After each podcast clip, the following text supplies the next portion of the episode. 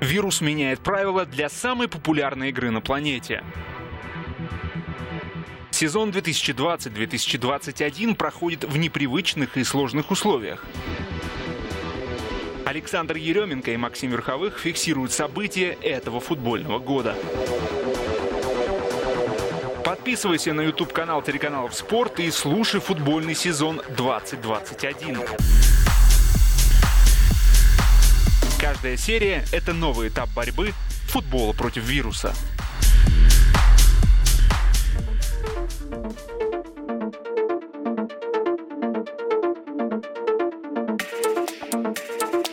Подкаст э, «Футбольный сезон» фиксирует э, события этого э, сложного футбольного года, потому что он проходит в пандемических условиях. Тут вакцина едет, кто-то ее разрабатывает, кто-то ее утверждает. Потихоньку вакцина к нам добирается. Ну а бедный Серхио Роберто, игрок Барселоны, Саша, я тебя приветствую. Да, привет, Максим. Представляешь, 26 раз дал положительный тест на коронавирус. Человек не может вылечиться. Жесть. Это сообщает Гол24 Телеграм. Версия Гол24. Э, вот такая вот э, э, новость Гол24 мне понравилось, как сопроводили комментарием, когда ты и есть коронавирус.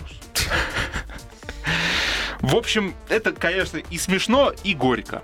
Желаем Серхи Роберто скорейшего выздоровления, но то, что 26 раз он давал положительный тест на коронавирус, это, конечно, страшно. Э, тесты свои на этой неделе кто-то прошел, кто-то не прошел, и это вовсе не тесты на коронавирус, это тесты на футбольный сезон, на этот год. И э, вот о чем бы хотелось бы поговорить. Тем, в принципе, хватает, да, и тот же, та же Англия бурлит, и Месси тут э, залезли к нему в шкаф, точнее в карман, посчитали его деньги. А, Коваленко перебрался в Италию. Это все хочется обсудить и предлагаю тебе задать э, вектор. Ну, хотелось бы, наверное, в первую очередь поговорить о, о Томасе Тухеле, который сейчас в Челси пришел. Э, конечно, мало что можно сказать. Я в предыдущем подкасте э, говорил о том, что это было неделю назад буквально, о, о том, что, в принципе, ну, не стоит э, чего-то такого супер ждать от э, Тухеля, э, но на самом деле его первые два матча многое показали. Мы увидели команду, которая четко играла по схеме 3-2-5. Э, Мы увидели команду, которая совершенно не похожа на коллектив Фрэнка Лэмпорда. А, причем вот эта схема 3-2-5, она четко прослеживалась, да, три центральных защитника, два разводящих опорника, скажем так, Ковачич и Жоржиньо, и пятерка игроков которые четко занимают все вертикальные каналы, правый фланг, левый фланг, правый полуфланг, левый полуфланг и центр. И вот они, если даже кто-то смещался в другую зону, обязательно как бы вот эти все пять каналов были заполнены перед штрафной площадкой соперника. Это вот э, характерная черта для Джуэго Deposition, как называют, гвардиоловской и других там тренеров. Э, э, и это же и Тухель использует. Это выглядело действительно здорово, но пока что было видно, что футболисты еще мало комбинируют. Они еще не до конца понимают, как лучше двигаться, как лучше комбинировать э, для того, чтобы входить в штрафную площадку. Моментов на самом деле было не так уж и много создано Челси, на мой взгляд. А, ну и при этом э, пятерка, в этой пятерке на флангах э, игроки четко привязаны к, к боковым линиям. Это Хадсон Адой и Маркус Алонсо. В последнем матче, в первом матче это был Чилвелл и Хадсон Адой. И это тоже здорово, это растягивает как бы оборону соперника и тройка игроков через центр пытаются атаковать. Но самое интересное, знаешь что, на мой взгляд? Это даже не то, как Челси атаковал, а как контрпрессинговал. Вот они за два матча ни одного удара в створ не допустили. Мы с тобой об этом переписывались. Я, честно говоря, был в шоке. Э, ну, буквально пару опасных моментов Вулверхэмптон и Бернли создали на двоих. Два опасных момента было. Э, но это Вулверхэмптон и Бернли. Бернли после двух, конечно, впечатляющих побед над Ливерпулем и Астон Виллой, но все равно ожидать то, что они добудут там третью победу не стоило. А Вулверхэмптон сейчас в целом в состоянии не, не самом лучшем. И вот что очень важно, когда Челси терял мяч в первом матче против Вулс, они моментально вступали в контрпрессинг, они моментально его отбирали. А вот уже с Бернли это далеко не всегда работало. Потому что выдерживать такие, такую интенсивность э, при такой динамике и выполнять такие задачи очень сложно. И я даже не знаю, получится ли это у Тухеля. У Гвардиолы это получается, потому что у него постоянно ротация состава, у него все время новые, свежие игроки на поле, э, которые вот обеспечивают этот колоссальный уровень контрпрессинга. И Гвардиола точно так же, его команда не допускает вообще момента возле своих ворот в последних матчах. А у Тухеля тоже, в принципе, это работало, но уже во втором матче было видно, какая огромная нагрузка выпадает на Тиагу Силву, на Рюдигера и Аспеликуэту. Особенно на Тиагу Силву. Ему приходилось сумасшедшие подкаты лететь. Я не знаю, насколько хватит бразильца. Потому что Ковачич и э, Жоржинью, при всем уважении, но это очень плохие опорные хавбеки, именно с точки зрения отбора мяча. Было видно, что они постоянно линии паса не прочитывали, э, передачи шли им за спины, за спины, особенно Жоржиню. Ну, сколько можно? Ну, я не понимаю, в Наполе была идеальная система, в которой все эти недостатки Жоржинью скрывались, но в Челси на это уже просто невозможно. Тяжело смотреть. Как бы он там здорово не пасовал на чужой половине. И э, выпадает огромнейшая нагрузка на трех центрбеков. Насколько они с ней будут справляться, особенно в матче против Тоттенхэма, который, да, сейчас без Кейна, но тем не менее Сон, Бергвайн, э, Гаррет Бейл, может быть, выйдет. Э, то есть это футболисты намного более крутые, чем те, кто сейчас играет в Вулверхэмптоне и в Бернли. И вот на это мне будет очень интересно. Сегодня, да, мы сегодня записываем этот подкаст как раз в день матча Тоттенхэма и Челси. Мне очень интересно, как будут протез, протестированы э, тройка игроков Челси. Но, возможно, Тухель сегодня использует другую схему. Вот, кстати, Максим, что еще интересно. А, да, против закрытых соперников Челси использовал 3-2-5, э, но сегодня я, я прогнозирую, сейчас мы посмотрим уже. Я думаю, что мы увидим, во-первых, другой состав, а во-вторых, другую схему. Почему-то мне кажется. Потому что слишком уж открытая 3-2-5. Слишком открытая. И я думаю, он перейдет на 4-2-3-1, либо там другие какие-то вариации. Вряд ли он рискнет против Мауриньо. При этом Тиагу Силва, который при Лэмпорде там через матч играл, тут он два матча подряд провел, вряд ли он будет играть в третьем матче подряд. Ну, человеку сколько уже, 35-36 лет. Но в целом, э, вот мне интересно, что ты думаешь про Тухеля? Ты вообще впечатлен тем, как Челси изменился и тем, что команда не допустила ни одного момента. И вот помнишь, мне еще тоже вот э, интересный вопрос. Помнишь, ты говорил про влияние Лэмпорда на Хаверца и Вернера? Ведь у Вернера было 2 или 3 или даже 4 стопроцентных момента в матче, ну ладно, это я слишком уж, 2 там 3 момента в матче против э, Бернли, и он не реализовал их. И опять это опущенная голова, ну казалось бы, пришел новый тренер – у Кая Хаверца были улучшения, он тащил мяч вперед, но все равно на фоне Маунта он выглядит, конечно, очень слабо. Вот как ты думаешь, э, э, Хаверц и Вернер, насколько быстро э, им удастся восстановиться? Или мы можем только гадать? Это, во-первых. Во-вторых, как ты относишься вообще к этим дебютным матчам Тухеля? Ну, по поводу Хаверца и Вернера, я думаю, что им все-таки понадобится время, потому что я говорил о наследии, которое оставил Лэмпорт, да? Да, это как раз... Вот я вспоминал об этом, да, смотря эти матчи. Это наследие он запаковал в Хаверца и Вернера. И в Алонсо. Но при этом Алонсо, конечно, наверное, хорошо, что Алонсо не играл при Лэмпорде и вообще был отправлен куда подальше. Он, по крайней мере, не отравился этим всем делом, как Вернер и Хаверц. И пришел такой себе, и давай феерить, разрывать весь левый фланг, и забил чудо гол. Э, наверное, для Вернера и Хаверца было бы хорошо, если бы они тоже таким образом э, свалили после матча куда-нибудь и оставились полной опали Лэмпорда. Но им придется выбираться из этой тени Лэмпорда. Э, Хаверц видно, что немножко, скажем так, знаешь, напоминает человека, который выбрался из душного помещения и наконец-то оказался в каком-то хвойном лесу. Согласен, да. Вернер, конечно, ему тяжелее, потому что вообще тяжело. Почему-то вот именно Тухелю и Абрахам как-то сник. То есть вот эта вот завершающая стадия, она как-то страдает. То есть механизм еще не налажен. Пока вот в завершении команда слишком тратит много сил, то, о чем ты говорил, для того, чтобы дойти в штрафную площадку, а там уже там уже совсем другие кондиции. Это пока все синхронизируется, будет очень сложно. Э, и это вот как раз вопрос э, к тому, что а готов ли Тухель играть в Англии в столь э, затратный по ресурсам э, футбол, потому что ну, во Франции не такой затратный футбол. Особенно, Конечно. когда у тебя состав ПСЖ, Да, да. Там против тебя все пашут.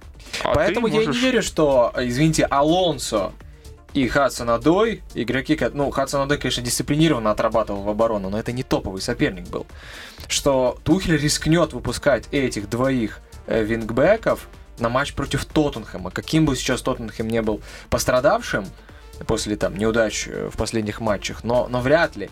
И это большая ошибка считать, что именно схема, э, на мой взгляд, большая ошибка, 3-2-5 будет использоваться в каждом матче с вот такими вот там Хадсоном Адой и Алонсо на флангах. Это скорее был такой вот попытка, пока не налажена комбинационная игра, вот все атакующие силы бросать вперед, а там придет что-то. Ну, конечно, тем более, что благо, что были такие соперники, можно было вкатиться, да. И Волс, Берли не топ, но крепкие, неприятные, но и в то же время действительно хор- хороший материал для тренировки. Да. Он вошел. Да. Сейчас будет игра с Жозе. Жозе слаб, Тоттенхэм слаб, э, команда в кризисе, но это будет же дерби имени Мауриньо, э, когда Жозе играет с Челси, он играет, по сути, сам с собой и с Абрамовичем. И для Жузе, конечно, каждый тренер Челси это, э, знаешь, э, любовник бывшей жены. Он э, просто презирает каждого, у меня такое ощущение. Вот сейчас прочитаю, я тебе читал Уэмбли, телеграм-канал, Э, цитирует Джузе Мауриню, который подкалывает Тухеля. Я не думаю, что тренировать Челси это очень сложно, потому что я трижды становился там чемпионом, Анчелоти становился чемпионом, Антонио Конте становился чемпионом. Такое ощущение, что там, я не знаю, э, чемпионом э, в Челси может стать Ну, это из 11 дворник. тренеров в да. Абрамовича. Да, в общем, вот так вот тут подкалывают. Ну, Мауриньо знает, что Тухеля можно вывести на эмоции. В этом и есть проблема, я говорил об этом, что Тухель опасная личность. Он может здорово начать, а потом э, у него всегда конфликты были. Да, в ПСЖ там Леонардо тоже и сам этот шейх э, не лыком шиты, но в Дортмунде он почему-то начал заедаться очень, скажем так, с вполне таким ну, цивилизованным руководством. Потому что, э, насколько я понимаю, он был очень недоволен трансферной политикой клуб продавал действительно игроков прям пачками, важных игроков. И, но это была серьезная проблема, Тухель не готов был. Он хотел бороться за чемпионство. Он говорил в своих интервью, вот даже сейчас, а, то, что у него амбиции самые высокие, он хочет выигрывать. А когда, э, собственно, в Дортмунде продавались важнейшие футболисты, таким образом, как бы Боруссия показывала, мы с Баварией конкурировать не хотим на самом деле. И это Тухелю не нравилось, я это понимаю. По поводу Леонардо, ну, э, Тухель хотел видеть того же Рюдигера в составе, Леонардо не хотел. Тухель очень хотел сохранить Ягу Силву, Леонардо его отпускает. Я не думаю, что Тухель настолько уж конфликтная личность, как его описывают, но, может быть, и ты прав, возможно, я ошибаюсь, я смотрю как бы совсем уж извне, и мне сложно говорить о том, что там внутри, э, может быть, инсайдерам в том числе виднее те, которые общаются с Тухелем непосредственно. Но я все равно впечатлен тем, что он преобразил Челси буквально за сутки. Это вышла на поле совершенно другая команда, не только по составу, но вообще по содержанию игры. И если у Лэмпорда так мы до конца и не поняли, ну, не будем цеплять эту тему, что он хотел играть, то у Тухеля вот эти принципы игры, Тут тоже то, что мы с тобой обсуждали. Они настолько понятные и четкие, что вот футболисты их сразу же поняли. Тем более игроки уровня Челси, они сразу же правильно их интерпретировали, и все выглядело очень здорово.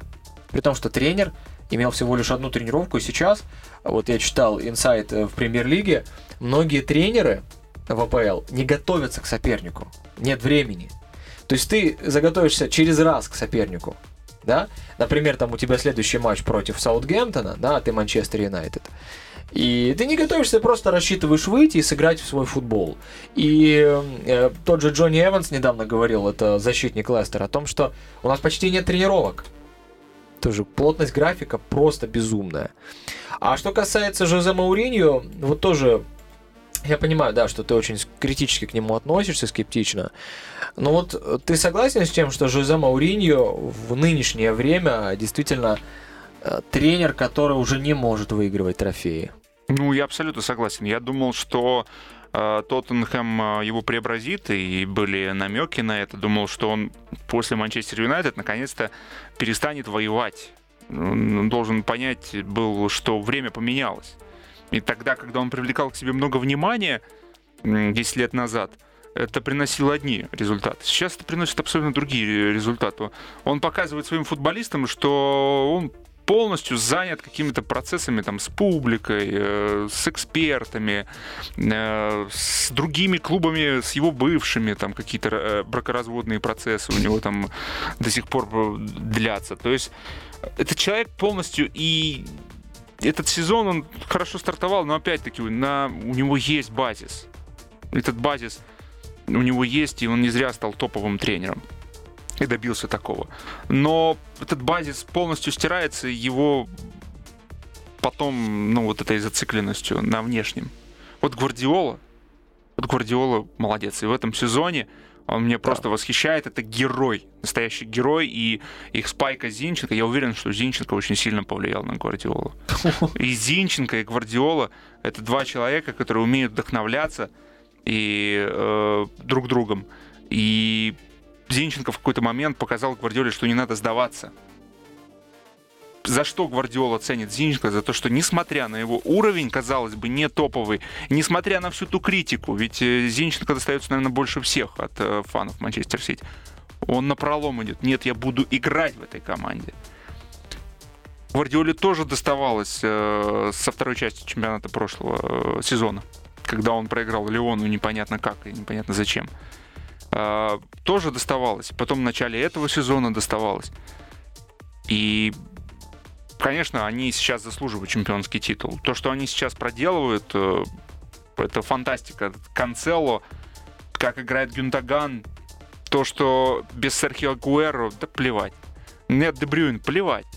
Э, это, это фантастика. Это то, то, о чем мечтал Гвардиола, когда я читал э, книгу Пеп конфиденциально, и тогда был зафиксирован его период в Баварии. Он, он мечтал об этом. Он всегда говорил, он пытался построить это в Баварии, но у него не получилось. Там частицы, какие-то элементы, но в Ман-Сити он это сделал. Я сейчас это вижу. Это фантастика, это невероятно. Но смотри, Максим, здесь, правда, есть небольшой контраргумент. Во-первых, это Ман-Сити, э, ресурсы которого, ну, просто невероятные. Ну, да. Мы видим то, что у них в запасе э, там Джон Стоунс, например, который великолепно играет в нынешнем сезоне в основе, Рубин Невиш, э, Рубин Невиш, Рубен Диэш и Эмерик Леопорт. А, хотя в прошлом сезоне Леопорта не было и где был Ман-Сити. А, плюс у них фантастическая ротация в атаке. То есть, да, вот ты говоришь о том, что независимо от Дебрюина или Агуэро, но у них вместо Дебрюина и Агуэро выйдет какой-нибудь мегаталантливый Фоден, или там Бернарду Силва, или Стерлинг. Вот у них последний матч был против Шеффилда, по-моему. Один из последних, да, против Бернли последний. И, и там Морез, Стерлинг, и еще несколько топовых игроков остались в запасе. У Мауриньо таких, такого ресурса нет, так же, как у Клопа. То есть нужно понимать, конечно, что у Мансити еще и потрясающий ресурс, за счет которого команда, конечно, имеет большое преимущество над своими соперниками. А вот... И сам по себе Гвардиола это, это гений. Но можно ли говорить о том, что если кто-то не такой, как Гвардиола, Маурини, например, то вот у него уже точно нет шансов на титул.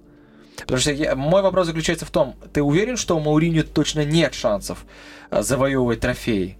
Уверен, абсолютно уверен. Все. Для меня Мауриньо... Просто потому что есть Гвардиола или потому что...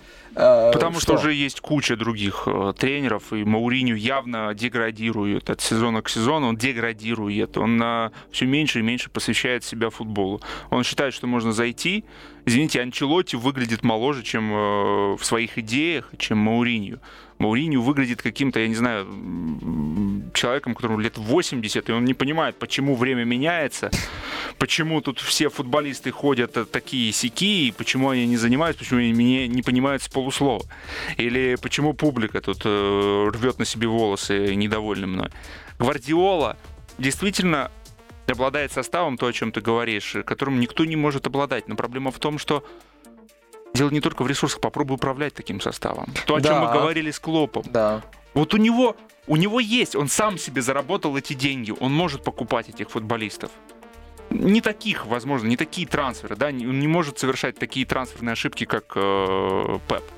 купил там за 40, не подошел, выкинул. Купил за 45, не подошел, выкинул, да? То есть Ливерпуль себе не может позволять себе ошибаться. Но деньги на трансферы есть.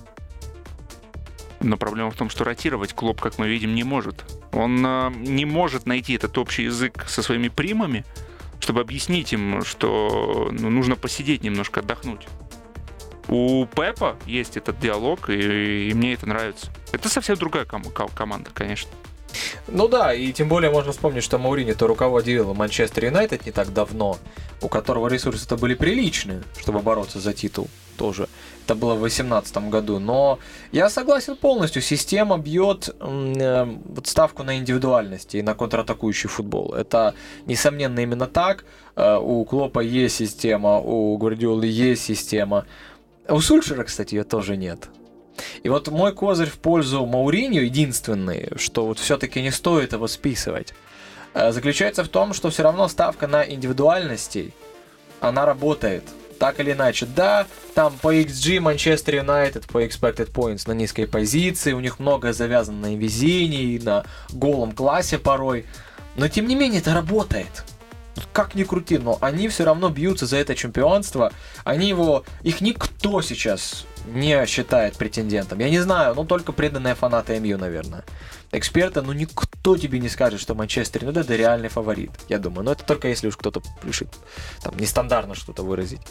А, но, ну, тем не менее, команда нет... идет э, вверху. Мы видим, что ставка на индивидуальный класс Бруно Фернандеша, который, в отличие от Кейна, не травмируется. А если бы сейчас Бруно что-то случилось, сейчас или в любой другой момент, э, все, Манчестера не было бы. И да, в этом смысле э, команда Гвардиолы покруче. А, потому что выпадение там Кевина Дебрюина пока что, по крайней мере, оно не сказалось. Хотя, тут тоже важный момент. Это мы идем, конечно, уже чуть-чуть дальше, в дебри. Мы хотели по премьер-лиге быстро пройтись. Но отмечу, что все равно стоит понимать, что у команды Гвардиолы сейчас только начинается тяжелый период. И да, он лучше всех вырубает хвост аутсайдерам и середнякам. Это всегда так было. Крайне редко команда Гвардиолы даже в прошлом сезоне уступала середнякам и аутсайдерам. Вспомнить хотя бы 8-0 с Уотфордом, ну и так далее. Но когда пойдут большие матчи, с Юнайтед сейчас, с Ливерпулем вот-вот будет матч. По-моему, даже в ближайшие выходные, слушай. Да, с Ливерпулем да. они играют в воскресенье. Вот в этих матчах вот в этих матчах, может вдруг оказаться, что система Гвардиола, она, конечно, великолепно работает. Там без Дебрюйна против всяких там Шеффилдов. Да простят меня болельщики Шеффилд Юнайтед. Но э, эта система, она может дать сбой и все равно она реально протестируется вот в таких больших матчах. И в прошлом сезоне этот тест не был пройден. С Реалом, да, они здорово справились. Ливерпуль побили уже, когда Ливерпуль был чемпионом, но в первом круге они на Энфилде уступили Ливерпулю. Э, с Манчестер Юнайтед они проиграли в двух матчах, если я не ошибаюсь. И так далее и тому подобное. И мне очень интересно будет посмотреть, если Гвардиола хотя бы там не проиграет Ливерпулю, МЮ, Арсеналу и остальным топовым соперникам, пожалуйста, это лучшая команда в Англии. Но если он подскользнется в этих матчах и будут проблемы, вот тогда-то мы и еще вернемся к Сульшеру, еще и взглянем на него на как на реального претендента на чемпионство. И сейчас начинается, я так думаю, Максим, что самый интересный и топовый момент в сезоне в английской премьер-лиге, потому что идут максимально сложные матчи у Сити. Если Сити их выдерживает, все.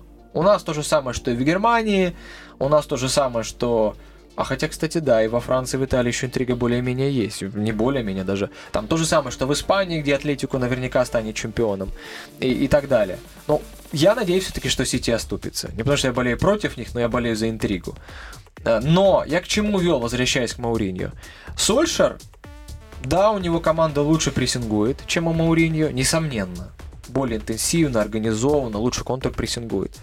Но в позиционной атаке можно с этим сколько угодно спорить, но не лучше. Сульшер, чем Мауриньо, на мой взгляд. Не лучше. И да, в матче против Саутгемптона они там бежали, но ну, забили 9 голов. Конечно, историческая победа, казалось бы. Но там красная карточка.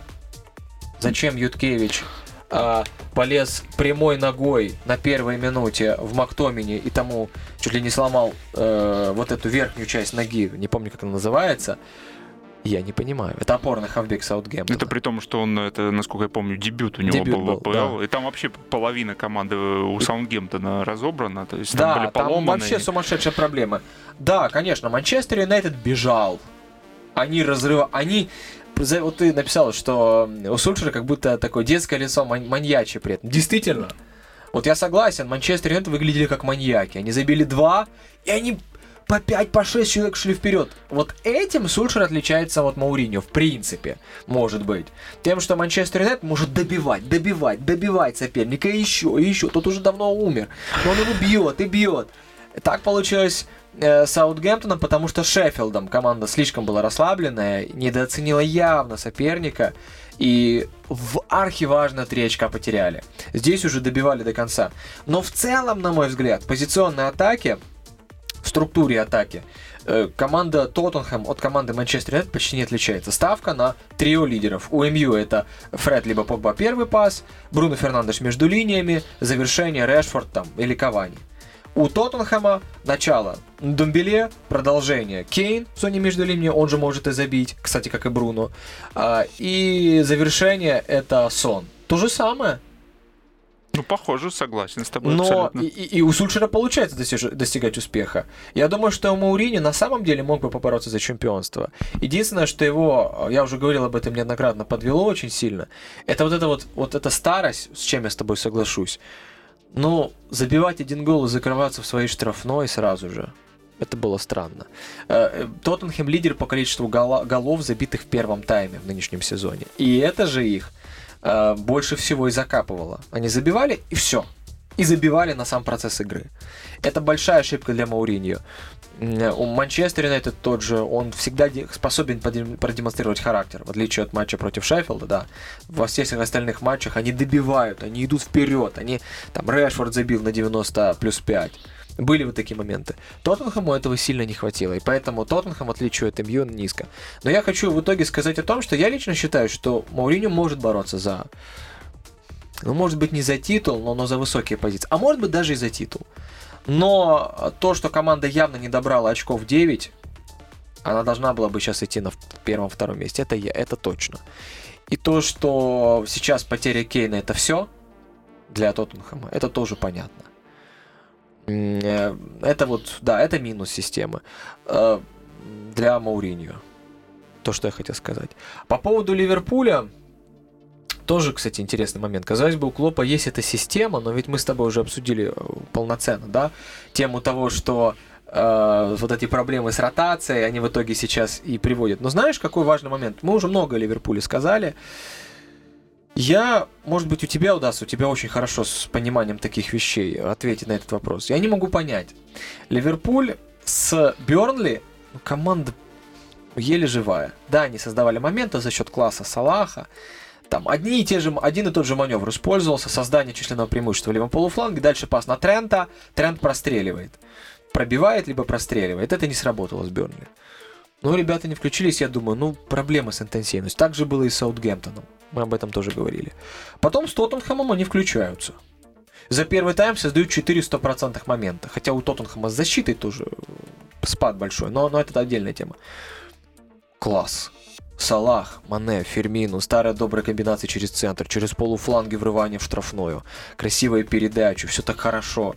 Прессинг и контрпрессинг не работал. И поэтому Тоттенхэм за первый тайм создал тоже 100%, 3 стопроцентных момента, потом было какое-то странное решение ВАР. Я думаю, мы в следующем выпуске, кстати, очень хотел бы с тобой обсудить ВАР. Так детально, полноценно. Потом там э, Сон не реализовал свои, свои супершансы, странное решение ВАР. Второй тайм. Ливерпуль душит, Ливерпуль убивает, Ливерпуль побеждает со счетом 3-1. Прекрасно. Выходят они на матч с э, Вестхэмом. Первый тайм ужас. Но это невозможно смотреть. Ну такие уставшие.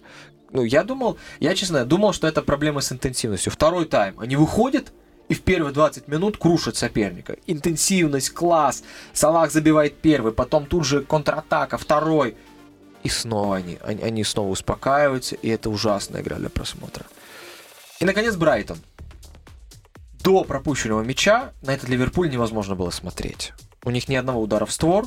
Они уступали по количеству ударов Брайтону. Э, ну и тоже я думаю, ну, ну да, это спад в интенсивности, Милнер, не как, ну, Милнер хорош, но ну, не до конца, Шакири тоже хорош, но не до конца, минимум движения, Салах уставший, Фермино. Только они пропускают гол, все, это другой Ливерпуль. Они за вот эти 15 минут, 75 по 90, они мне напоминали ту самую чемпионскую команду, которая крушила соперника, но стопроцентных моментов все равно было не так уж и много из-за того, что, ну, Ориги, ну, это, это... Извините, когда у вас травмирован еще и Садио Мане, помимо Фабиньо, Ван Дейка, Матипа, Алисона, когда еще и Садио Мане нет, и Диогу Джота не может, Диогу Джота выйти на поле.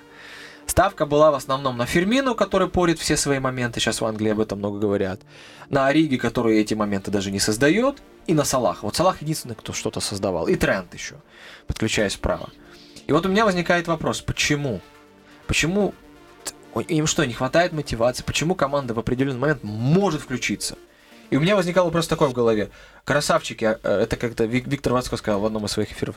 Красунчики, а где вы раньше были? Вот, красавчики, а вы где раньше были, ребята? Почему вы включаетесь только после того, как вы пропустили? Кстати, с Бернли была тоже похожая картина. Вот как ты думаешь, может быть, это все-таки проблема мотивации? Или, или почему? Что? Я вот в этом э, вопросе, для того, чтобы на него ответить, снова вернусь к Клопу. Да. Не к Клопу, а к э, Гвардиоле. Ага. А, ты говорил о том, что у него просто ну, ростер широчайший, глубина да, состава да. просто он куда ни сунь руку, все попадет. Да. Это правда. И но нужно понимать, что до этого я теперь понимаю, почему мы много говорим об Англии в этот э, пандемический сезон, потому что именно в Англии сейчас происходит то, что поменяет футбол. И Гвардиола именно эпицентр этих изменений. Он сейчас поднимает планку на тот уровень, на который к которому придется очень многим стремиться после 2021 Тому же года. Клопу, да, придется все равно. Да, Клопу придется в первую очередь. Потому что он поднял планку для Гвардиола, а Гвардиола да. теперь ему перекрывает. Э, дело в том, что что делает Гвардиола? Вы только посмотрите, как играет Канцело. Правый защитник. Он играет как и опорник, и как десятка. Он может... И как защитник. И как защитник. Это невероятно. Создается вопрос, где он берет силы? Да. Где, где физика? Откуда физика это? И ты понимаешь, что у Гвардиола, у Гвардиолы столько идей, он за первую часть сезона, когда наломал дров, и за вторую часть сезона прошлого тоже, когда наломал дров, он благодаря этим ошибкам, он понял, ему дали время. И Манчестер Сити, ну, у него, это же другие отношения. Гвардиола там президент в этом Манчестер Сити. Да, и это да. фантастика. То, что шейхи так позволили Гвардиоле. Насколько они его просили, умоляли, наверное, да, и он поставил себя в такую позицию, что он сказал, я буду принимать решения. На мне вся ответственность. Да, давайте мне деньги, да, все это, но на мне вся ответственность. Трансферы и все под идут. него. Да. Трансферы все под него. И там нету вот, вот этой проблемы, когда между тренером и президентом какой-то спортдир. Нет никого. Есть только шейх Гвардиола. И он царь Этихада. И это фантастика, то, что сейчас происходит э, с этой богатейшей командой, потому что богатейшая команда создает планку, потому что заставить таких звезд работать в тактику, это невероятно. Этого никто еще не делал. Галактикос отдыхают. Конечно. Потому что там то, о чем ты говорил, все играли на индивидуальность, там не нужен тренер был. Там просто выводишь, оставляешь, э, скажем так, атмосферу более-менее где-то там и все, тебе Правильно, тактика не нужна. состава да. более-менее. Да. Мауриню, когда он пришел э, к Абрамовичу, разве это не был Галактикус? Он накупил кого хотел и играл, и играл в атакующий футбол. Зато когда у него денег не было в Интере, он начал учиться играть э, в автобус. И если бы Мауриньо или да кто угодно пришел сейчас э, в Манчестер Сити, то, что делает Пеп, никто бы не сделал он бы, они бы просто рассорились, э, Конечно, да. Э, разбежались бы, там сумасшедшая атмосфера была. Он создает идеи. Дело в том, что как раз благодаря идеям, когда футболист знает, что делать в каждую минуту времени, э, у него интеллектуальная деятельность подзаряжает и физическую деятельность, поэтому они не устают. То есть если Клоп в прошлом сезоне брал тем, что он менял фазы, да, сейчас они атакуют, потом они отступили, восстановились, потом опять атакуют, то Гвардиола на грани э, создания перпетум мобиля. За счет того, что он вложил им в, идеи, в головы идеи, они могут двигаться интенсивно на протяжении 90 минут. Они могут менять тут, тут, тут режим. Это научные исследования. Дело в том, что когда мозг постоянно вычисляет, э, и находит правильное решение, подпитывает это гормональным откликом, дофамином, то э, тело становится только сильнее. Это, это фантастика, то, что я вижу сейчас от Гвардиолы. И вот если говорить о Ливерпуле, этого нет. Нет да. идей. У Клопа да. нет идей. Э, они есть, но э, нет новых идей. Нет новых идей, идей нужны так. свежие. Он попытался что-то поменять, он выпустил э, схему 4-3-1-2 в последнем матче, но это не по... вчера. Но это, это не помогло. Ну вот... Э... Он пытается что-то менять. Тиаго Алькантера у него был опорником, сейчас он у него уже в роли восьмерки, то есть повыше действует, ближе ну, как бы в роли плеймейкера. Но это все минимальные изменения. То, что сделал Гвардиола, переш... когда он перешел на схему 2-3-2-3 с Челси, это такое безумие. Сейчас, может быть, да, Сити не играет уже настолько радикально, но близко к тому. То есть футболисты постоянно меняются позициями. Это правда, там минимальное количество игроков, которые имеют фиксированные э, позиции. Это обычно левый нападающий. Но, но я согласен, да.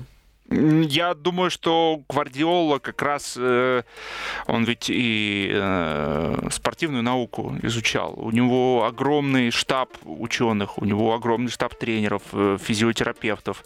Там все данные подаются. Он имеет связь с немецким сообществом научным, спортивным, а наука спортивная в Германии на, на высочайшем уровне. Не зря оттуда тренеры сейчас идут таким Конечно. потоком.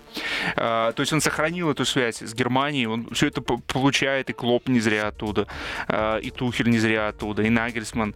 Э, и, ну, Гвардиола сейчас просто машина, он напоминал мне э, машину, которая запуталась в идеях, но он так действительно в определенный запутался, но на этих ошибках он построил новые идеи. И футболисты все время знают. На его это муравейник напоминает просто, когда каждый человек знает, что нужно делать в определенную секунду времени, куда двигаться, как да, передвигаться. Да, да. То есть он их сделал, с одной стороны, механичными, э, но с другой стороны, это действительно его мозг. Это вот просто гвардиола на футбольном поле в виде 11 человек. Э, индивидуальности, да. Вот у Клопа проблема в том, что там сейчас главную роль играет индивидуальности, и когда ты не можешь э, с этими индивидуальностями найти общий язык, то появляются, вылазят вот такие вот бока. Ну да. Да. В общем... Ну и, конечно, э, то, что у Ливерпуля сейчас настолько много травмированных, э, это... Ну, у меня создается ощущение, что Клоп просто вот сейчас поставлен в несправедливое положение. То есть его, сравнить, если в прошлом сезоне у Сити выбыл Леопорт, и это уже больно ударило по команде, она там пропускала огромное количество голов, плюс Родри не смог адаптироваться сразу же, то вот в нынешнем сезоне то, что творится в Ливерпуле составом, ну мне просто очень обидно это видеть, очень обидно. Мне очень жаль, но Клоп ничего не может сделать в такой ситуации.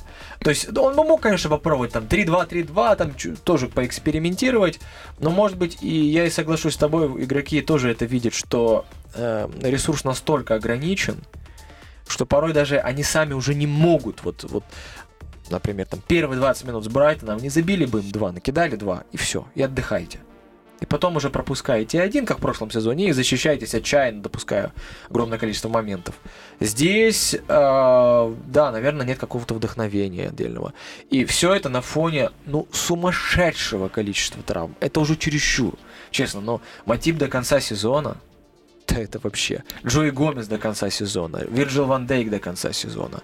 Алисон то играет, то не играет. Фабиньо в роли центрального защитника, а не в роли опорника. А это огромный удар по Ливерпулю. Потому что Фабиньо это, по сути, тот человек, который сделал Ливерпуль претендентом на чемпионство. В современном мире, как вот Родри, опорник, должен быть человек, который все вычистит. В контрпрессинге, в прессинге и вообще. Фабиньо в центре обороны, а тут он еще и травмировался и не сыграл. Хендерсон, который должен быть играть, должен играть в центре, с его классными подключениями в правый полуфланг, с его вот этим командным тоном в центре обороны. Хендерсон, который никогда не отличался особыми умениями там отбирать мяч в низком блоке.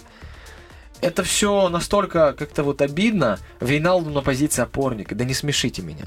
Но, но, но, но Клопу, он попробовал Вейналдума чуть повыше использовать, но от Джорджини там пользы никакой, потому что он плохо пасует вперед. Он должен сохранять мяч. Это, это человек, который должен прессинговать в первую очередь и отдать в сторону. То есть вернул, отдал. А Вайналду в позиции опорника еще и отбирать мяч, э, ну то есть э, опорник должен больше работы выполнять, чем там э, восьмерка, то есть чуть повыше полузащитник, центральный полузащитник. И тут уже Вайналдум теряется. Тиаго Алькантера в этой системе пока что тоже, ну видно, что человек не может выполнять настолько большой объем работы.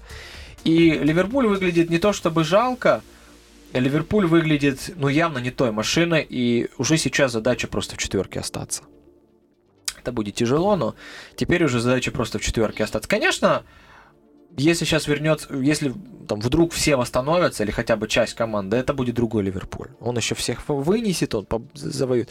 Но это уже не претендент на чемпионство. Я лично так считаю. Посмотрим, что будет дальше, но с таким обилием травм нет, это не претендент на чемпионство уж точно. Да, это сложно себе вообще даже представить э, и на фоне э, того, двух Манчестеров. Вообще там, где есть какая-то конкретика и четкость. Ну, посмотрим. Этот сезон, да, да. не раз удивлял. Гвардиол, Гвардиол, с Гвардиолой я прощался, откровенно да, говоря, да. осенью. Вспомни, как мы хвалили с тобой Клопа. Ну, действительно, я же говорю, что Клопа можно критиковать из-за того, что ты говорил, да, за его слишком такое трепетное отношение к индивидуальностям, что он, по сути, состав не менял три сезона. И только Диогу Джоту можно отметить, Тиагу Алькантору в этом пришли. Это слишком мало, Кейта два человека. пропал, я вообще не понимаю. Минамину отправили, да, травмы, Кейта травмы, травмы. То есть травмы. это это тоже такая причина. Так, слушай, давай тогда о миллионах. Давай в, в карман месяца Хватит заглянем. об этом Англии, все. Да, Англи... Англия нет. Англия это действительно, э, считаю, что, ну, действительно в Англии сейчас происходит важнейшее Я вот изменение. скажу вот что. Томас Тухель, я смотрел в интервью, он говорил, что э, Англия это самый конкурентный чемпионат, где самые сильные тренеры. Это правда. Да. Клоп, Гвардиола. Ну кто, кто сейчас сильнее? Флик? Это очень спорно. Спорно. Спорно. А, два самых сильных тренера в мире это Клоп и Гвардиола. И, конечно, сейчас Тухель, он говорит о том, что я кайфую от самой возможности соревноваться с ними. А Анчелотти, как ни крути, тоже как бы Мауринью все равно. Анчелотти это вообще боец, это единственный тренер да. того поколения, который с да. конца 90-х сейчас Держится, конкурирует. Да. Это ну, и это поэтому, просто... конечно, об Англии мы будем говорить в первую очередь, потому что то, что творится в Испании, там, с Барселоной и Реалом, ну, там нечего говорить. Что там обсуждать, действительно? А, в Германии тоже все понятно, хотя, я думаю, у нас будут уже перед Лигой Чемпионов, я хотел бы поговорить о Германии, э, об Италии тоже можно было бы что-то сказать, но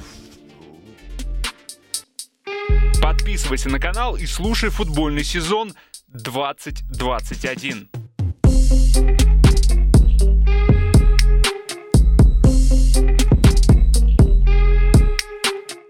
Самая интересная тема — это контракт Лео Месси. Да, сейчас э, контракт Лео Месси, значит, э, в подробности я не хочу как бы вдаваться. Я обычно, когда читаю какую-то новость, я сразу для себя там в одно предложение, сразу мысль. Все, человек получил 500 миллионов евро, еще может получить а, там, что, около 40, да, до конца сезона. И все обсуждают, ну ничего себе, ты мне вот пришел, сказал, да, что это оказывается самый дорогой спортивный контракт. Да, на 4 года у него срок контракта 673 миллиона долларов. Это в два раза больше, чем у Канело Альвареса. Я не знаю, это боксер, наверное, Канело Альварес. И это в 6 раз больше, чем у Кими Райконена, который на 3 года подписал контракт с 7 по 9 год.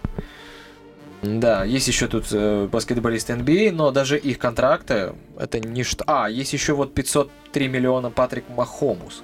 Махомус. Тоже, наверное, представитель из э, бейсбола. Но как бы 600 миллионов у Месси. 600 миллионов, э, и э, все задаются вопросом, это много или мало? Или нормально? Да, ну вот твое мнение, это много. Тебя, какие твои впечатления, когда ты увидел эту сумму? Я э, не люблю, конечно, считать чужие деньги. И не буду в данном случае этого делать, наверное. И, и вообще, почему эту тему хотелось бы поднять? Э, скорее, вопрос не в Месси. Он гениален, и я не знаю, как там его контракт стоит, его игра столько не стоит по современным условиям. Это нужно быть, возможно, даже бизнесменом.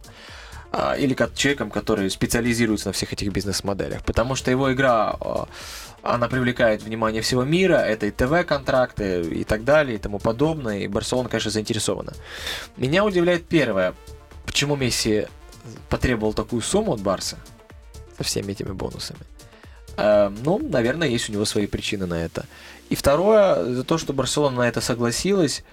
Э, и третье, а кто еще? Мы с тобой рассуждали, Интер, Сити, ПСЖ, кто еще будет платить ему такие деньги? ПСЖ? При том, что у них Мбаппе и Неймар получают. Я думаю, по скрытым данным не меньше, чем э, Месси. Ну, не знаю.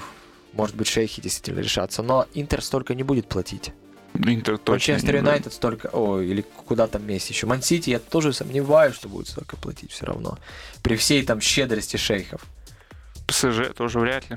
Учитывая то, что последние... Ну, ПСЖ, кто его знает? Ну, знаешь, там последние... Э... Ну да, да, трансферы, конечно. Там вообще э, есть э, слушок, что как бы шейхи парижские уже выполнили свою функцию, они э, завели вообще это все дело ПСЖ к чемпионату мира 2022. Э, да, то есть это рекламная пиар-компания для того, чтобы, во-первых, Катар получил право на проведение чемпионата, и как бы в целом Катар оставлял хорошее впечатление в мировом футбольном сообществе.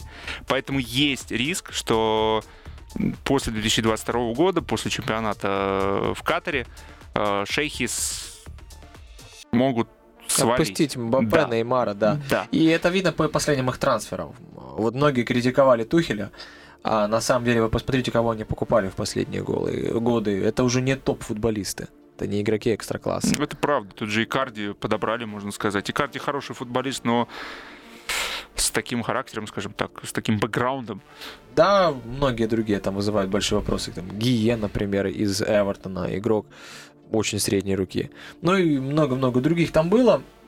Но суть не в этом. А, да, ну, я даже, ты знаешь, я не, буду, не хочу копаться в том, почему Месси попросил так, такие, такую сумму, скажем так. Я не хочу копаться, потому что стоит, кстати, учитывать, что там налог очень большой в Испании. По-моему, 45% на зарплату. Я не хочу копаться в том, почему Барселона заплатила эти деньги. Э, единственное, что меня интересует, и тема, которую хотел бы с тобой обсудить, реально, это вот вообще в современном футболе те зарплаты, которые платятся футболистам, как профессии футболистам, они, на твой взгляд, вообще соответствуют каким-то пониманием справедливости, да, потому что футболисты намного богаче, чем врачи, в Украине в том числе.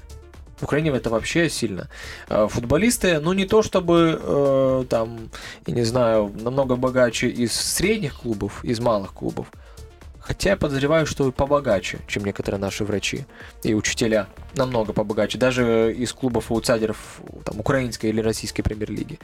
Но если брать футболистов, ну там, топовых клубов украинских или российских, вот, э, или брать э, футболистов из, там, я не знаю, из топовых европейских чемпионатов. На твой взгляд, это вообще нормально, то, что футбол двигается в таком направлении, игроки получают огромная зарплата, намного выше, чем другие профессии э, в среднем? Ну, я э, отвечу тебе на этот вопрос. Э, сложный, на самом деле сложный, и, наверное, один из самых важных – самых больных вопросов в обществе, в любом обществе, особенно в том обществе, как мы живем, да, э, где государство не так организовано, как в Европе, и этот вопрос не так часто поднимается. Да. Так вот, а по поводу Месси хотелось бы сделать ремарку. А, да. Единственное, что, э, наверное, ответить на вопрос, стоит ли Месси столько и правильно ли он получает, проблема в том, что есть спрос, есть предложение. Э, Месси есть предложение. Предложение от нас, собственно, от болельщиков. Да? Мы полюбили его талант. И как следствие это предложение Барселоне уже подсчитано. Тут же э, испанская пресса э, подняла данные о том, что сам бренд Месси принес Барсе около 700, точно, 700 миллионов евро. И это только те данные, которые можно перепроверить данные, которые невозможно перепроверить. Есть еще и есть подозрение, что это до миллиарда евро. Месси принес Барселоне. Только своим брендом. Только своими спонсорскими контрактами, соглашениями. Да, привлечением ТВ. Да, футболками. Потому что если Месси играет, то спонсоры идут э, в Барсу просто. В Барсу даже люди едут, просто туристы, чтобы посмотреть на Месси, приехать на Камп Ноу и посмотреть на Месси. То есть тут город сам выигрывает на том, что Месси играет за Барселону. И вопрос, почему он получает, а почему, а что он должен был получать? Извините, тут на нем жируют, шикуют, э, он 24 часа в сутки, этот футболист готовится для того, чтобы не травмироваться. Он спит под э, э, наставлением ученых, то есть которые ему рассчитывают все часы, когда кушать, когда помыться, когда с детьми провести время, когда с женой можно уединиться, когда можно в PlayStation поиграть, развеяться, когда нужно заснуть, помыться, и когда нужно идти на тренировку. Этот человек э, все время находится в, в режиме тренировки. И поэтому 500 миллионов — это нормально. Э, сама оценка того, Ты что... знаешь, а вот по Месси я бы и не спорил. Вот э, я, я не, не могу спорить, когда ну просто знаешь дру, другие спорят. Один поэтому... из лучших, когда футболист э, является одним из лучших в истории, то может быть это и нормально. Я не знаю, честно, но ну, как бы в этом смысле с тобой согласен. И по поводу Криштиану, и по поводу Месси. И пусть уже сама Барселона и экономисты, бизнесмены с этим разбираются. Нам, болельщикам, думать о том, правильно ли Месси получает. Другое дело, что мы, болельщики, можем задаваться вопросы, а вот футболисты уровня пониже, они действительно должны получать настолько большие деньги или нет? Ну, давай тогда конкретно к твоему вопросу. Ты да. меня спросил. И э, для меня футбол вообще изменился в 2016 году, когда я пошел снимать свой документальный фильм о детском футболе 2001. И я понял, что футбол это, конечно, совсем не то, что я до этого думал.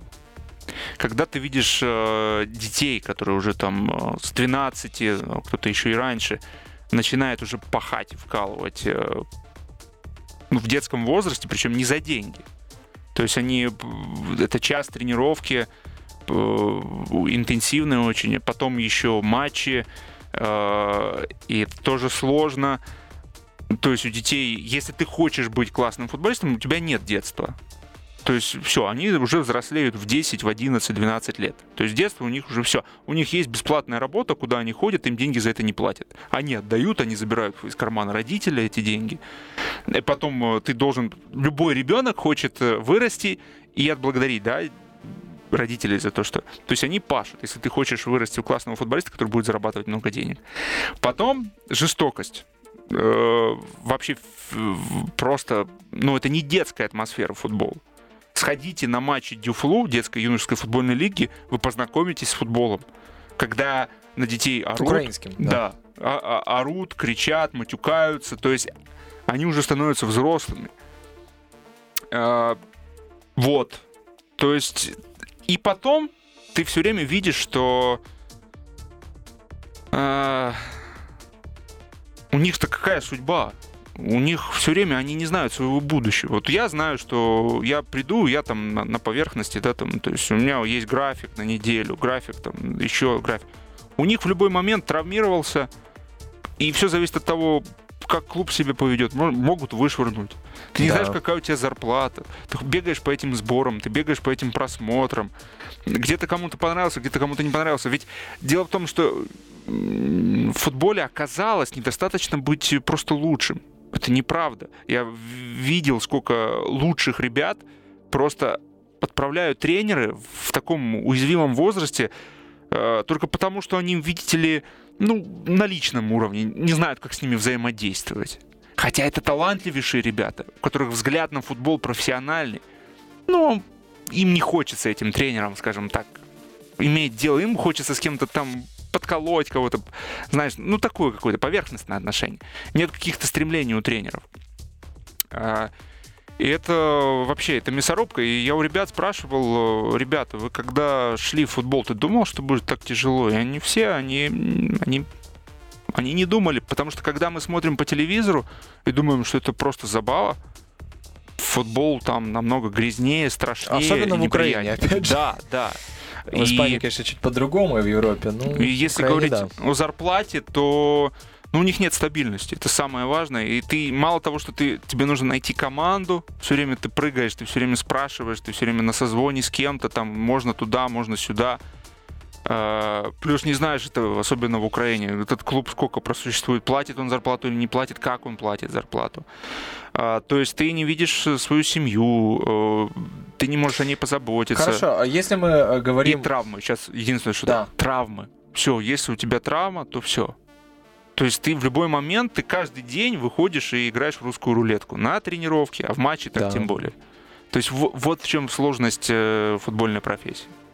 Плюс э, ты можешь там, да, до определенного возраста показывать хороший футбол, все, а потом окажется, что ты по скорости не соответствуешь требованиям взрослого футбола. Просто у тебя нет такой скорости. Ну, элементарные рывки. Тем более, что э, в Европе-то это можно компенсировать скоростью мышления. Да. В Украине, если у тебя нет скорости, я думаю, что и в России, так вообще в подсоветских пространствах. Если ты медленно бегаешь, все. Как бы ты там быстро не мыслил, и как, как бы ты здорово технично не управлялся с мячом, если у тебя нет скорости, там мне один товарищ мой рассказывал, все, ты не сможешь играть в футбол. В Испании все-таки и в Европе, насколько я понимаю, в западной во Франции тоже, кстати, большая сейчас ставка на физику, на физической кондиции, насколько я слышал. А в Испании, конечно, очень долго смотрят за парнем, а, насколько он быстро принимает решения, сколько крутые эти решения. Но я к чему? Я к тому, что я согласен с тобой. Можно согласиться, что действительно очень сложная профессия, только кажется, что там все так легко. И когда ты сталкиваешься в реальности, ты понимаешь, ну, это, это очень тяжело. И особенно вот эти операции, которые очень часто приходятся футболистам. И, наверное, мы не найдем ни одного футболиста, который бы прошел всю карьеру без травмы. И эти травмы очень болючие и так далее. Но, с другой стороны, а парни, которые в 18 лет те, которые вроде бы хорошо устроились, там, в Шахтере или в Динамо. Ну, в наших, украинских топовых клубах. В России там свои, в Беларуси свои, в Казахстане свои.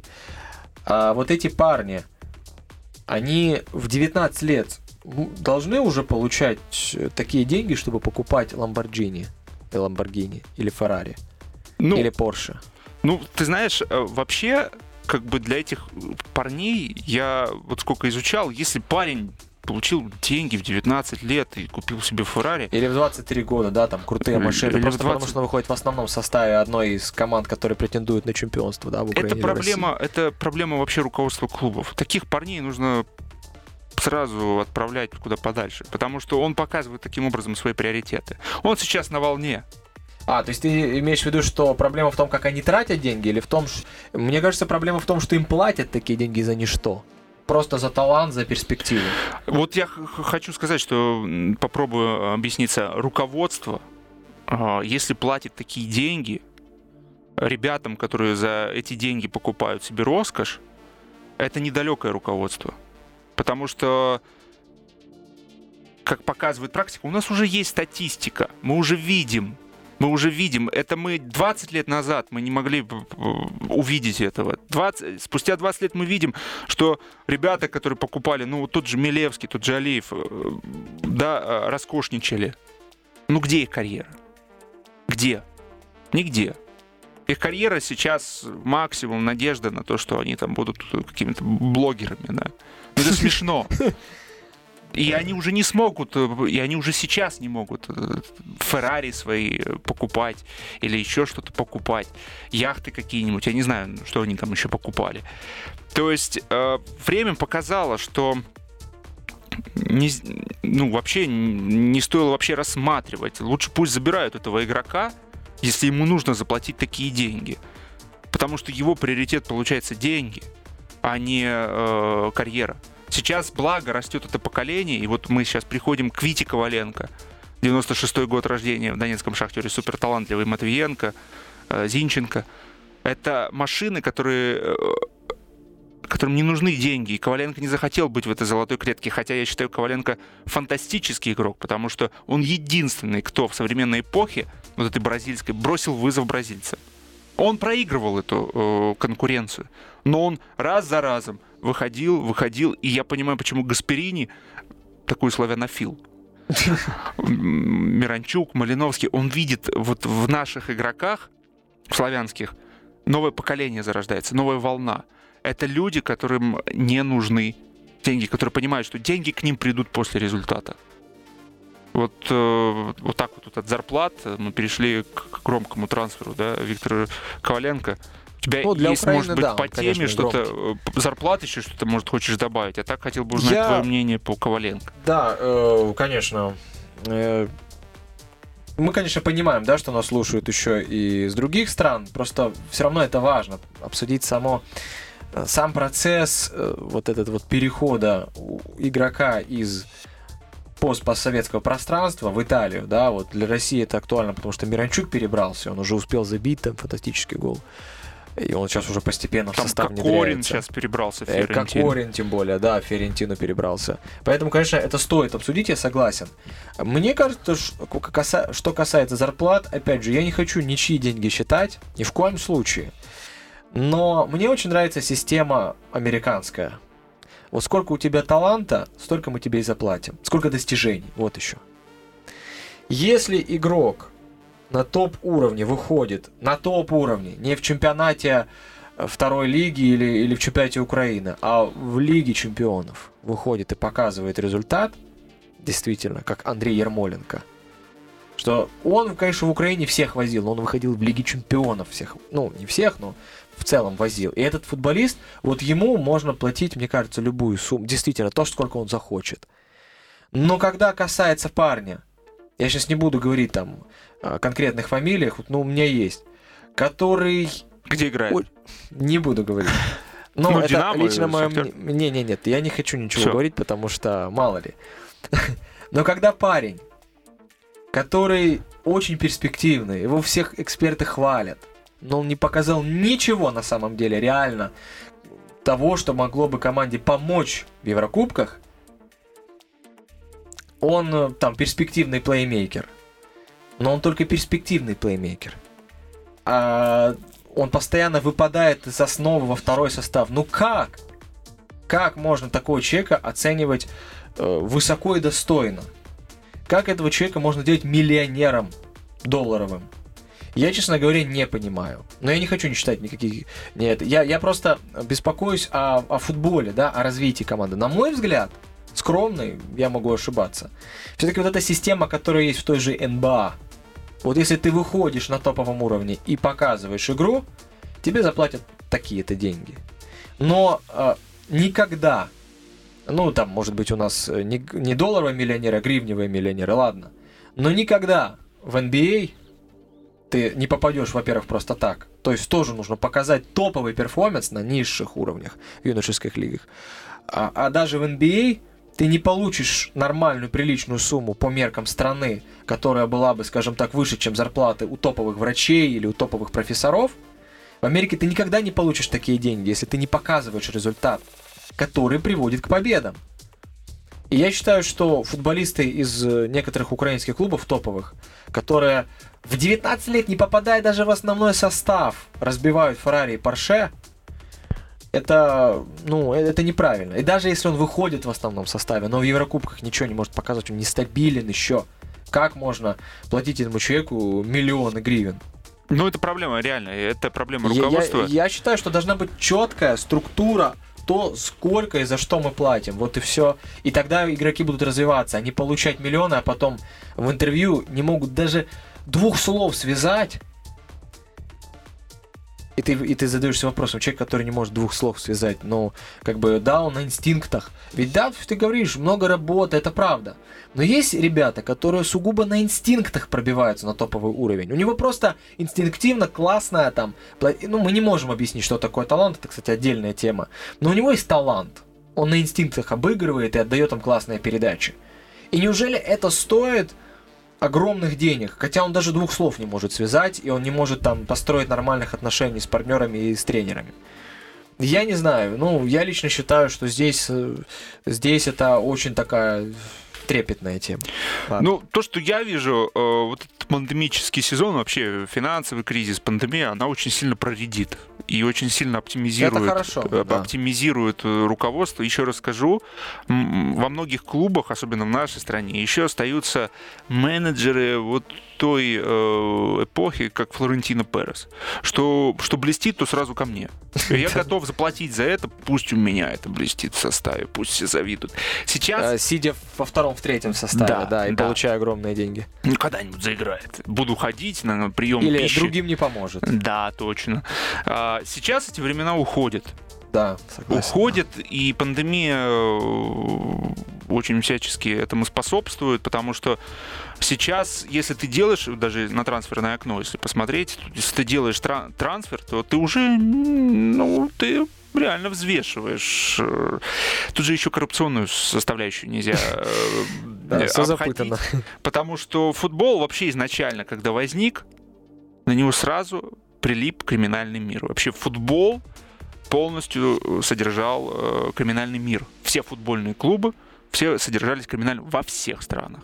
И вот чем древнее да, страна... после 90-х. Да, вот чем древнее страна, вот у нас, да, отстающая страна в экономическом плане, тем больше там вот этих коррупционных схем, и где-то кому-то какой-то футболист приходит, ему миллионы платят, но миллионы на самом деле идут тому, кто его привел. Ага, То есть вот эти так. вот схемы, вот эти все рикошеты, вот эти вот, знаешь, дополнительные приемы. Э, то есть это, это очень много этой грязи особенно у нас. И сейчас э, руководство клубов э, у нас в какой-то степени этот кризис до пандемии начался, да, когда начали валиться клубы, потому что экономический кризис пошел, война. Э, сейчас пандемия добивает всех тех, кто не может быть конкурентным на рынке, нормальном рынке, который, потому что эволюция требует уже не через коррупцию. Там.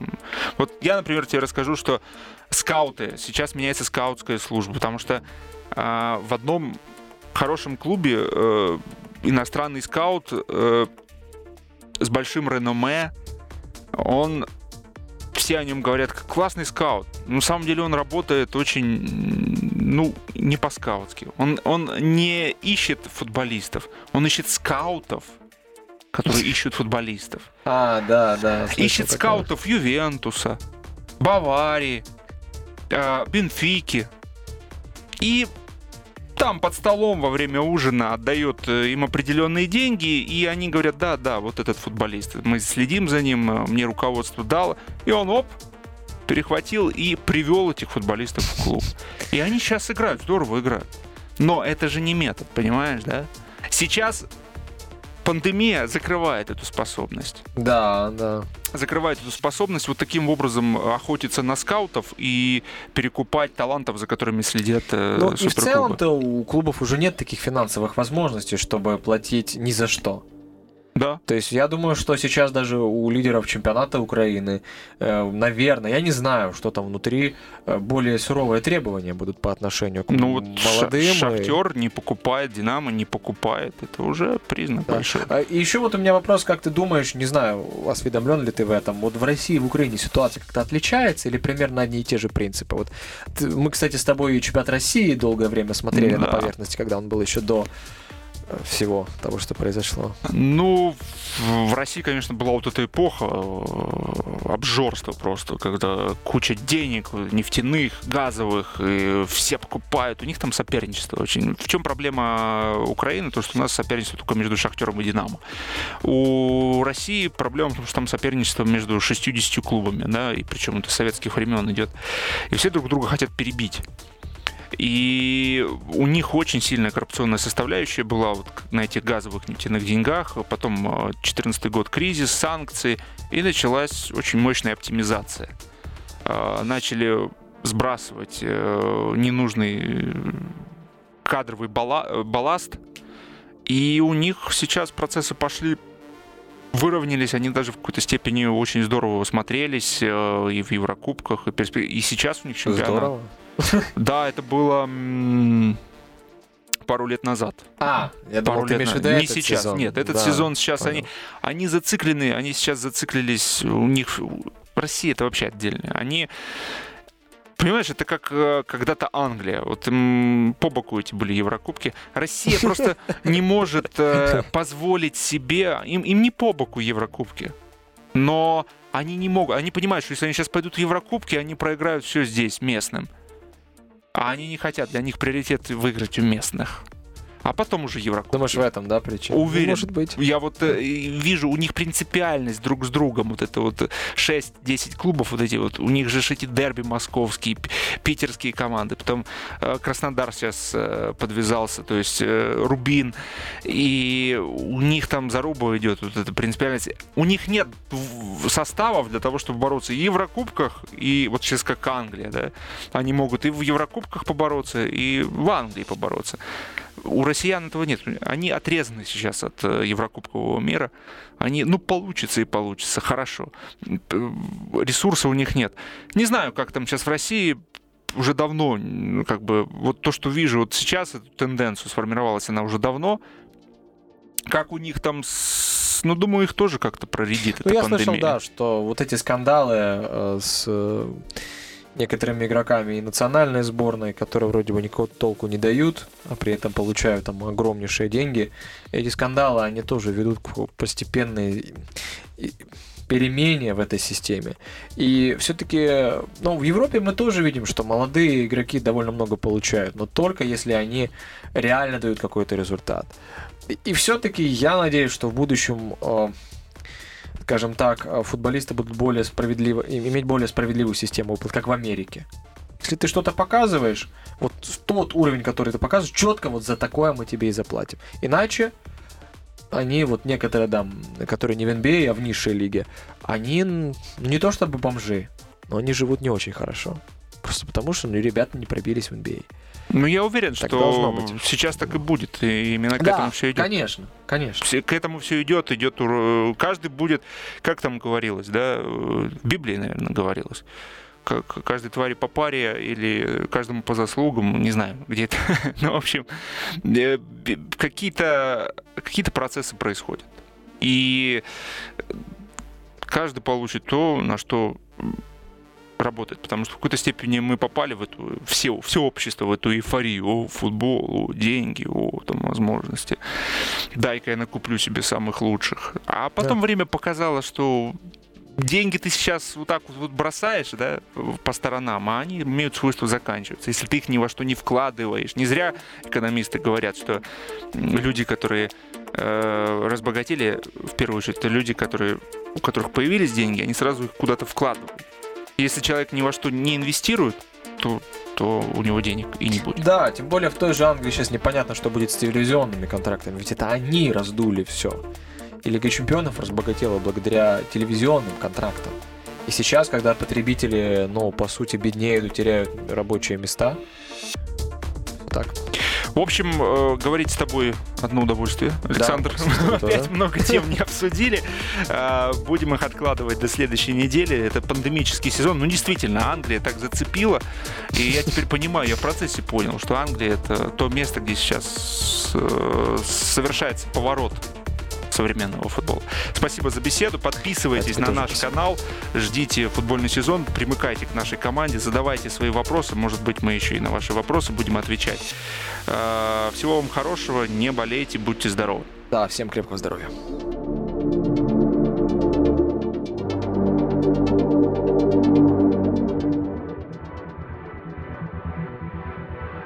Вирус меняет правила для самой популярной игры на планете. Сезон 2020-2021 проходит в непривычных и сложных условиях. Александр Еременко и Максим Верховых фиксируют события этого футбольного года. Подписывайся на YouTube-канал телеканалов «Спорт» и слушай футбольный сезон 2021. Каждая серия – это новый этап борьбы футбола против вируса –